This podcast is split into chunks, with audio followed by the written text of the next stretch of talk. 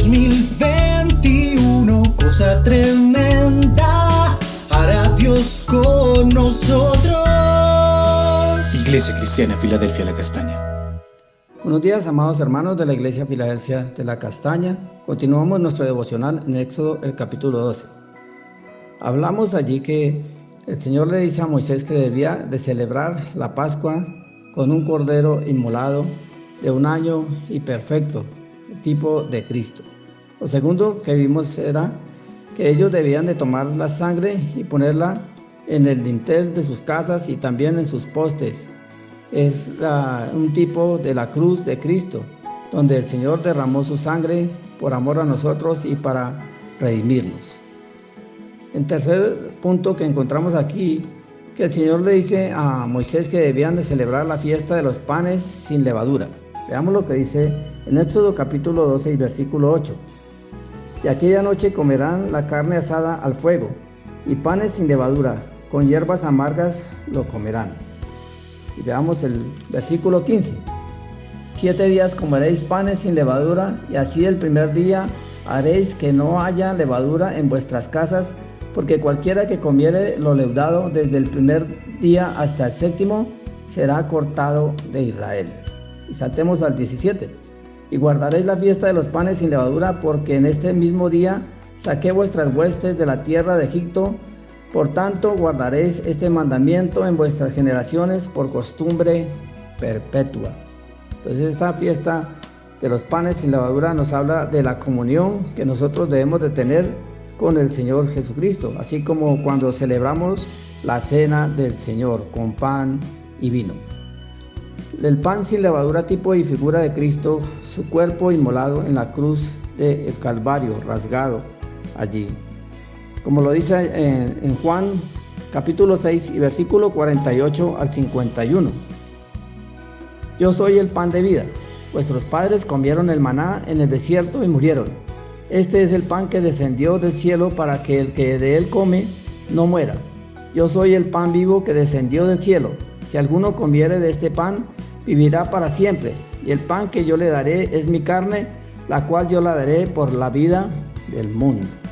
Este Señor ofreció allí su cuerpo para darnos eh, la salvación, para darnos la sanidad, para, darnos la vida eterna. Y tenía que comer ellos ese pan sin levadura. Es eh, un fermento que se le aplica al pan para que el pan crezca. Quiere decir eh, que es una trampa, que es pecado, que es hipocresía, falsedad, malicia y maldad por eso que el Señor Jesús le dijo a sus discípulos en Lucas 12.1, guardaos de la levadura de los fariseos y de los saduceos, porque ellos hacían muchos ritos, muchas costumbres y mucha religiosidad hipócrita, hipócritamente. Veamos lo que dice en 1 Corintios, el capítulo 5 y versículo 6 al 8. 1 Corintios 5, del 6 al 8. ¿No es buena vuestra jactancia? ¿No sabéis que un poco de levadura leuda toda la masa? Limpiaos pues de la vieja levadura, para que seáis nueva masa sin levadura como sois, porque nuestra Pascua, que es Cristo, ya fue sacrificada por nosotros. Así que celebremos la fiesta no con la vieja levadura, ni con levadura de malicia y de maldad, sino con panes sin levadura, de sinceridad y de verdad. Pero nos exhorta que debemos dejar toda levadura, todo pecado en nuestras vidas, todas esas viejas costumbres eh, que traíamos antes eh, de, de, nuestros antepasados y celebrar la, la Pascua con nueva levadura, sin hipocresías y sin maldad, de quitar todo ese, eso que nos estorba en nuestras vidas, que nos contamina, que puede contaminar eh, la nuestra familia, la iglesia y los que nos rodean. Por eso el Señor dice en Gálatas 5 a través del apóstol Pablo, eh, versículo 9, un poco de levadura deuda toda la masa. Entonces, un poquito nomás ya contamina todo lo que nos rodea. Así que ese pan eh, sin levadura representa a Jesús sin pecado y sin culpa, que podemos tomarlo, debemos de tomarlo en santidad en la cena del Señor como dice en 1 Corintios 11, 28, que por tanto pruébese eh, cada uno a sí mismo y coma y beba de la copa, porque el que come y bebe indignamente juicio bebe para sí. Tenemos de tener cuidado cuando celebremos la copa, la cena del Señor, eh, pedirle perdón al Señor si hemos pecado, si le hemos faltado y ponernos a cuentas con el Señor para no eh, tomar juicio contra nosotros mismos. En cuarto lugar, eh, lo que el Señor le manda allí a Moisés es que deben de testificar a sus hijos. Cuando sus hijos le preguntaran qué era, qué sería eso. Entonces el versículo 27 de Éxodo 12 dice, vosotros responderéis, es la víctima de la Pascua de Jehová, el cual pasó por encima de las casas de los hijos de Israel en Egipto, cuando hirió a los egipcios y libró nuestras casas, entonces el pueblo se inclinó y adoró. Entonces asimismo nosotros debemos de testificar de todo lo que el Señor ha hecho en nuestras vidas, en nuestras familias, en nuestros hogares. Por eso lo dice el Señor en su palabra en Deuteronomio el capítulo 6, versículo 6 a 9. Y estas palabras que yo te mando hoy estarán sobre tu corazón y las repetirás, repetirás a tus hijos y hablarás de ellas estando en tu casa y andando por el camino y al acostarte y cuando te levantes.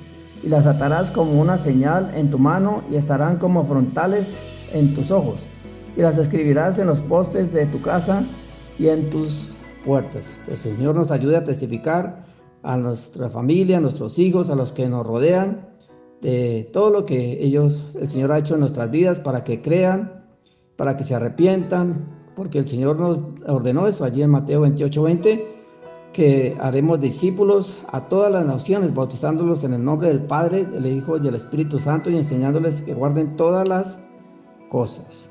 El quinto punto que encontramos eh, aquí en este pasaje es la obediencia del pueblo. Cuando ellos dieron todas las señales, dice en el versículo 28 de Éxodo 12, y los hijos de Israel fueron e hicieron puntualmente así como Jehová había mandado a Moisés y a Aarón. Ellos fueron obedientes a la palabra del Señor. Lo mismo nosotros tenemos que ser obedientes a lo que el Señor nos diga, a lo que el Señor nos hable, a lo que el Señor nos coloque a hacer. Por eso dice allí en 1 Samuel 15, eh, 22, y Samuel dijo, se complace Jehová tanto en los holocaustos y en las víctimas como en que se obedezca a las palabras de Jehová. Ciertamente el obedecer es mejor que los sacrificios y el prestar atención que la grosura de, la de los carneros. Entonces, hemos ser obedientes. El Señor no necesita que hagamos sacrificios, sino obediencia. El Señor vino a ser la voluntad de su Padre. Asimismo nosotros tenemos que obedecerle. Oremos. Gracias Señor por tu palabra, porque tú eres el pan de vida que descendió del cielo sin pecado. Ayúdanos Señor Padre Santo a quitar toda levadura de nuestras vidas para poder testificar y adorarte con un corazón puro y sincero. Porque el Señor hará cosas tremendas con nosotros. En el nombre de Jesús. Amén. 2021, cosa tremenda, hará Dios con nosotros. Iglesia Cristiana Filadelfia La Castaña.